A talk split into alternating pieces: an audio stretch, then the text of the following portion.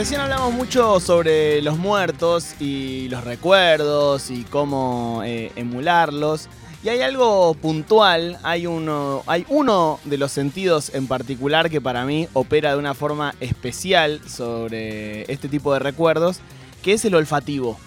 Eh, no hay nada como abrir un placar y encontrarte una campera vieja o un cuaderno o algo que tenga ese olor y te lleve a una situación o una salsa, eh, como que hay algo ahí con el, con el, el sentido olfativo que, que, me parece como el más nostálgico de todos, eh, quizás. Eh, y vamos a conversar hoy con Laura, espero decir bien su apellido, Cornú Heredia, de arroba hunter que es divulgadora olfativa, viejo. Es crítica de perfumes y egresada del de, eh, curso anual de perfumería de la Asociación Argentina de Químicos Cosméticos, miembro honorífica del Museo del Perfume de Buenos Aires. Hola Laura, ¿cómo estás? Hola, ¿cómo va Marcos? ¿Todo bien? Bien, ¿y vos? Bien, todo bien, todo bien. Muy bien lo que estabas diciendo, ¿eh? porque el sentido del olfato es el que está más ligado a todo lo que tiene que ver con las emociones. Me interesa eso antes de, meternos en, tu laburo y, como lo que de, lo que haces. Eh, desarrollar un poquito esta idea del, del, olfato como ese sentido más nostálgico que te lleva a lugares, que te lleva a situaciones, a personas, ¿no? Sí, ¿no? Es como el que más funciona como una máquina del tiempo. Pero un poco tiene que ver también con cuestiones, por ejemplo, como que lo que uno huele se recuerda un en relación a lo que uno ve que se recuerda un 5%. ¿Me decís el, porcentaje de nuevo de lo que uno huele que se cortó justo? Se recuerda un 35% de lo que se huele. Mirá. Frente a un 5% de lo que se ve. Wow. Tremendo. ¿Y sabemos por qué es eso? Sí, tiene que ver con cuestiones científicas, básicamente, y con el lugar del cerebro desde el que se perciben los olores que es como el más primitivo em, dentro de lo que es eh, el, lo, digamos, los sentidos. El sentido del olfato es justamente eh, el más primitivo de nuestros sentidos y el que más usábamos en, en, aquellos momentos en los que caminábamos en dos patas para poder detectar desde em, eh, alimento, peligros, humo, lo que sea. Después el hombre se paró, digamos, eh, empezó a utilizar más la vista, pero eh, es el que está más conectado a las emociones, eh, por eso uno a veces huele algo que en principio le despierta una emoción y después puede racionalizarlo. Y eso mm. tiene que ver con la pura exclusivamente con la supervivencia.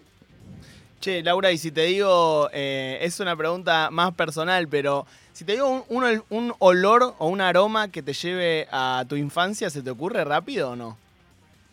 Sí, una torta. Una torta, tipo, mm, qué rico, una torta del horno, sí, tal cual, muy de infancia. Eh, Laura además es creadora y directora de Olfatori, que brinda cursos y acá me voy a detener porque dice, capacita empresas sobre la teoría del aroma. ¿Qué es la teoría del aroma? No, bueno, todo esto que te estoy diciendo, que tiene que ver con cómo funciona el olfato, cómo se hace para eh, describir un olor, porque es muy difícil poner en palabras lo que eh, se percibe a través de la nariz, así como trabajan los, eh, como se dice, los enólogos, que mm. te enseñan a, a, poder describir qué es lo que vos estás tomando. Eh, bueno, de la misma manera se trabaja como capacitador olfativo, digamos eh, se ah. huelen las materias primas por separado, es todo como una preparación que, que, conlleva como muchísimo estudio, por eso no es que uno puede decirse a sí mismo perfumista, pero sí puedes llamarte evaluador olfativo, etcétera, porque para ser perfumista tenés que primero que hacer como muchos años de entrenamiento se corta, ¿no? Un poco. Sí, me parece que se cortó. Eh, ¿Nos escuchás vos, Laura, o no? Bueno, se cortó, eh, la conversación con Laura Cornú Heredia de Sense Hunter, es su arroba. Eh, es una. Eh, ella le da pudor decirse perfumista, pero es una divulgadora olfativa. Entonces estábamos trabajo, hablando de ¿no? su laburo. Sí, le- realmente yo considero que es uno de mis mejores sentidos, el más desarrollado. Yo veo muy mal. Eh, escucho bastante bien, pero con el uso excesivo de auriculares cada vez Mm. escucho peor. Ah, pero huelo lo que sea. Pero, hue- mirá. como no fumo tabaco. como Ah, porque te afecta, ¿no? Sí, claro, la gente que fuma no huele nada. Mirá. Como no fumo tabaco, huelo realmente bien. Así Sí. que eh, encuentro en el trabajo de Laura una eh, posible salida. No está Laura todavía, ¿no?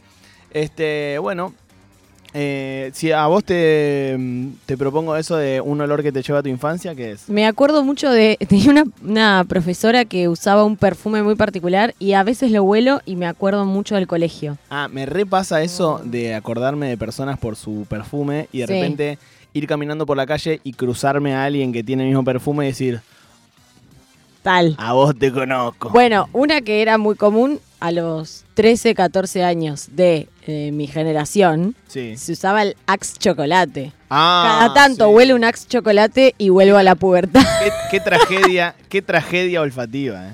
A mí me encantaba, a mí me encantaba el Axe Chocolate. ¿Te gustaba? Ay, sí, ahora la verdad que no. Era bien de pibardo el Axe de Chocolate. pibardo. Y yo me ponía un Axe Chocolate, me iba a la matiné y mataba. Olvídate. Igual Mata. sí. Eh, Laura, ¿estás ahí o no? Yo estoy acá, estoy acá. Perfecto, te perdimos en un momento. Eh, Sí. Recién hablábamos No, de, no- eh, del Axe Chocolate como aquel eh, olor de nuestra eh, adolescencia y preadolescencia. ¿Te parece directamente una tragedia el Axe Chocolate? No, no, no, no, no, no, no podría decirlo. No, y de todas maneras, eh, todo ese tipo de perfumería en realidad está inspirada en perfumes que son como golazos. Entonces después eh, las marcas como que hacen una especie de dupe, de, de- de clon de ese perfume y lo masifican. Laura, ¿qué tipo de empresas son las que contratan eh, o las que te contratan? Y bueno, son en general empresas que tienen que ver con la perfumería, claramente eh, marcas, marcas que por ahí hacen capacitaciones para eh, sus, sus empleados o también agencias de marketing que trabajan con empresas que son de perfumería y también para desarrollo, para, no Claro. sé, viene fulano y dice quiero hacer tal perfume, este, entonces ahí empieza toda una asesoría.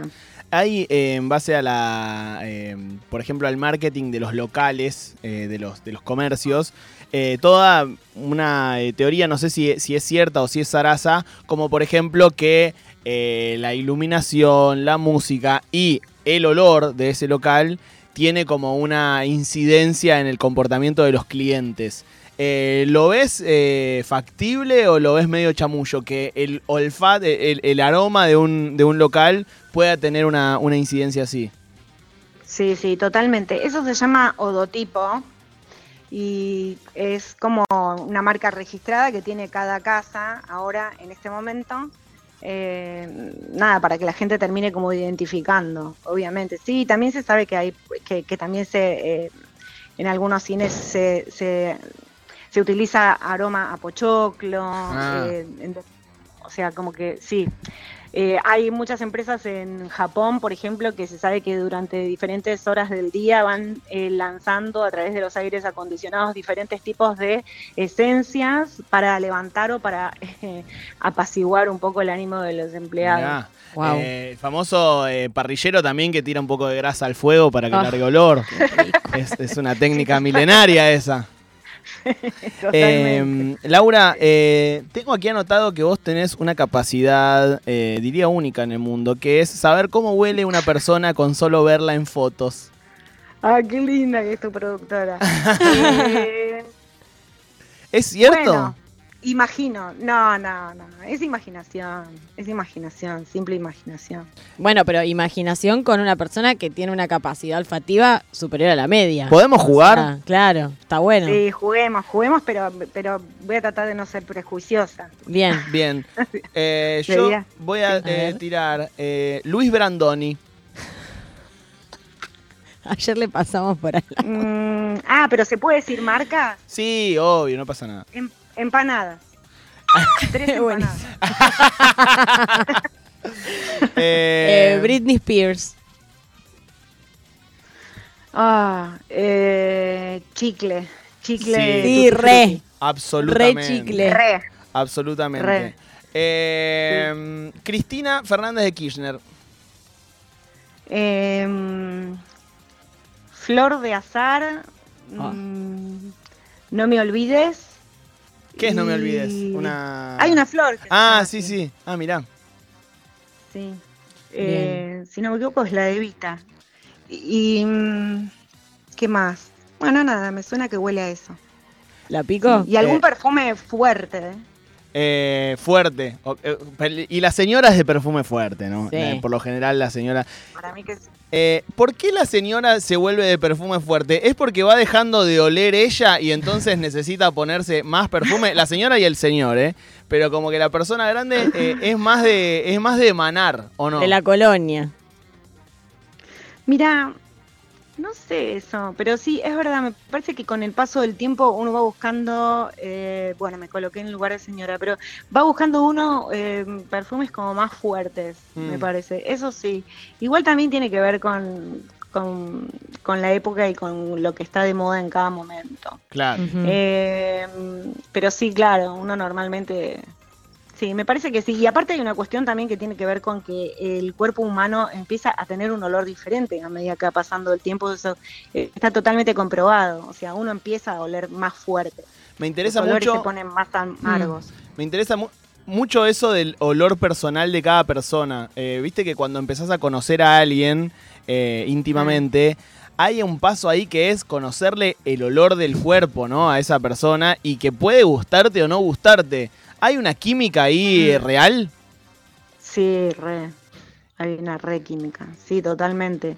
Aparte, el olor del cuerpo de esa persona también tiene que ver con lo que se alimente esa persona, con lo que se higieniza, con cuántas veces se higieniza, Claro. eh, y simplemente con lo que a uno le gusta y le parece atractivo, pero sí, totalmente. ¿Qué, sí. ¿Qué puede o debe comer uno para tener buen olor corporal?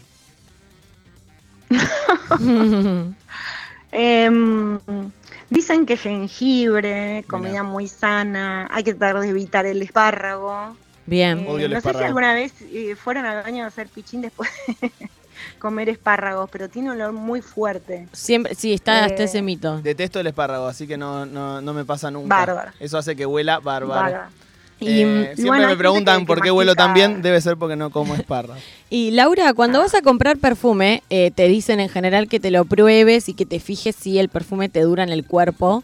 Porque es verdad que por ahí te compraste un perfume de 100 lucas y te dura una hora. ¿Por qué pasa eso? Bueno, mm, no debería suceder eso si te compraste un perfume de 100 lucas. Algo, algo falló. Bien. Pero Bien. Eh, también hay cuestiones que tienen que ver con el concepto artístico del perfume y a veces no está pensado para que dure eh, un siglo, está pensado para generar otro efecto, porque los perfumes están construidos eh, como, a ver, son composiciones. Se, se pueden hacer, se puede hacer una analogía bastante parecida con la música. Hmm. Son composiciones, están, eh, se, se componen de acordes y cada acorde eh, eh, también a su vez eh, de, de varias notas, ¿no?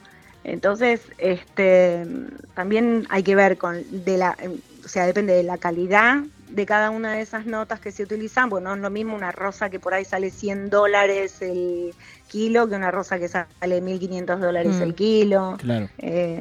Bueno, Laura, te, te hago eh, las últimas tres personas que me interesa saber cómo huelen. La primera es Messi. me gustó. Es Messi. Ah, Messi, eh, em, Messi huele, ¿se puede decir marcas? Sí, sí, obvio. Y Messi huele Tom Ford seguro. Em, algún Oud Wood, que es tipo una, un, un perfume así fuerte de resina de, de, de agar, que es como una es como lo que sería el oro, el oro en la perfumería. Es como una resina que em- emite un árbol en particular de un lugar muy, muy lejano que cuando es atacado por un hongo. Y eso es como el, el oro negro de la perfumería. Me encanta lo específico. Y las últimas dos son de cara al balotage. ¿A qué, bien, a qué huelen Massa y Milei? Mi ley huele a spray de pelo. Eh, ¡Absolutamente! Totalmente. Spray de eh, también huele a chicle viejo Sí. y a galletitas de perro. Sí, ¿Está bien? perfecto, Está clarísimo, bien. está muy bien construido el acorde de este olor. Qué cóctel del horror. ¿A qué huele Y masa? bueno, chicos, no sé. No, sí, yo sí. estoy, diciendo lo que para mí huele. No, está persona. clarísimo y, Está muy y- bien. y- y me lo hago muy en. Me, me lo hice muy en nariz. Eh, así que, ¿a qué huele Bien. Sergio Massa? Sergio Massa huele a café con leche con medialunas. Em, tinta de fotocopias, como un papel. Eh, y a, no sé, triunfo. Vos Oh, sabés que, eh, Laura, yo podría fumar porro y jugar a esto hasta mañana, ¿no? O sea, y- Cuando quiera. Cuando quiera. me parece Cuando di- quiera. divertidísimo. Eh, Laura Cornú Heredia, crítica y divulgadora olfativa, está conversando con nosotros. Antes de despedirte, Laura, y, y en posta, muchas gracias por charlar con nosotros, fue muy divertido. Tenemos aquí No, para hacerte el quinichín, que es una mezcla entre el ichín y la quiniela. Este, Ah. Son 81 números y vos tenés que elegir eh, el que más te guste y esto te devuelve una frase de una personalidad destacada del arte, de la cultura. Puede ser Ah. eh, Karina Jelinek o puede ser eh, Rosa de Luxemburgo o puede ser Manuel Belgrano, digo. eh, es, es aleatorio. Genial, Del 1 al 81. genial. Eh, 18. No, es muy duro. Uf. No, pará, porque hay un bis. Ok, eh, hay un bis. El 18 es muy duro, no te lo voy a decir. Eh, Bueno. el- dice, Elijan ustedes. Bueno, tu- eh, la autocrítica dice, es una frase, uh, te tocó una frase de Mauricio Macri. Es muy duro. No, cambiemos el número. Ok, Dale, dale, vamos, otro. a, vamos a cambiar el número, porque yo te digo algo, el 18 es algo que nos pasa muy incómodo cada vez que alguien elige el 18, te lo voy a decir, pero te voy a dar la posibilidad de elegir otra. Porque el 18 es una frase de Papo que dice, eh, y me lo voy a sacar de encima, porque en serio vos podías haber elegido 81 frases y elegiste la 18, que es, conseguiste un trabajo en esto, que yo no estoy de acuerdo con esto, y entonces que hice cambiar el número sobre la marcha porque me puso muy incómodo. Eh, así que vamos a elegir otro número, Ok. Em, 27. 27. Una frase de Albert Einstein que dice, cada día sabemos más y entendemos menos. Ahí va. Perfecto. Muchas gracias Laura y te pido perdón por este 18, vamos a tacharlo, el 18. No, está bien. está bien, lo voy a considerar igual. No, no, porque sabés que otra vez le tocó, porque siempre le, le toca, y esto es increíble, te lo es juro. increíble. Eh, te mandaría fotos del Kiniching para que sepas que no es una trampa ni nada. Eh, siempre le toca a gente con trabajos muy específicos. Le tocó el otro día a una sommelier de mate y también tuvimos la Ah, misma, sí. la misma eh, situación. Eh, así que nada. Bueno, eh, pero igual no es mi único trabajo. Tengo un montón de trabajos así. No sé, no sé eh, desde, desde dónde interpretarlo, así que me voy- a quedar pensando. eh, no, pero te tocó la 27, cada día sabemos más y entendemos menos de Albert Einstein. Eh, Bueno, gracias Laura. Bueno, chicos, un placer. Muchas gracias. Un ¿eh? placer para nosotros también. Laura Cornú Heredia, di- eh, crítica y divulgadora olfativa. Es terrible el Kiniching, no lo quiero hacer nunca más. Terrible, es terrible. Me mato.